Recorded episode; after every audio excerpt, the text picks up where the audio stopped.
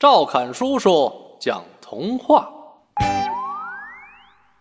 灰姑娘。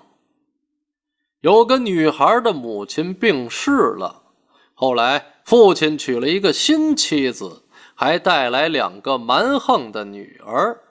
后妈不像母亲那样疼爱她，而是给她穿灰衣服，总让她干活，大家都叫她灰姑娘。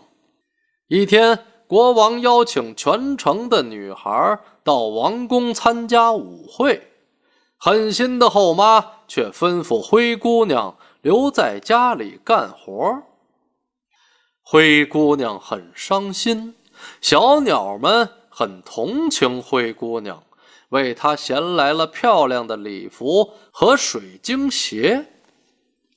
小鸟们说。你一定要在午夜十二点前离开，否则一切都会变回原样。灰姑娘穿着漂亮的衣服来到了王宫，她的出现惊动了所有的人。王子一见到她就被她迷住了。王子只邀请灰姑娘和他跳舞。灰姑娘十分开心，她爱上了英俊的王子。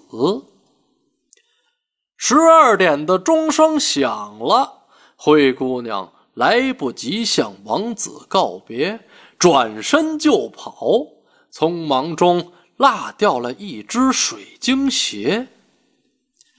王子和大臣们到处寻找水晶鞋的主人。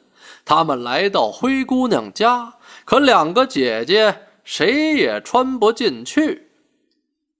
灰姑娘试穿水晶鞋，一穿刚好合适。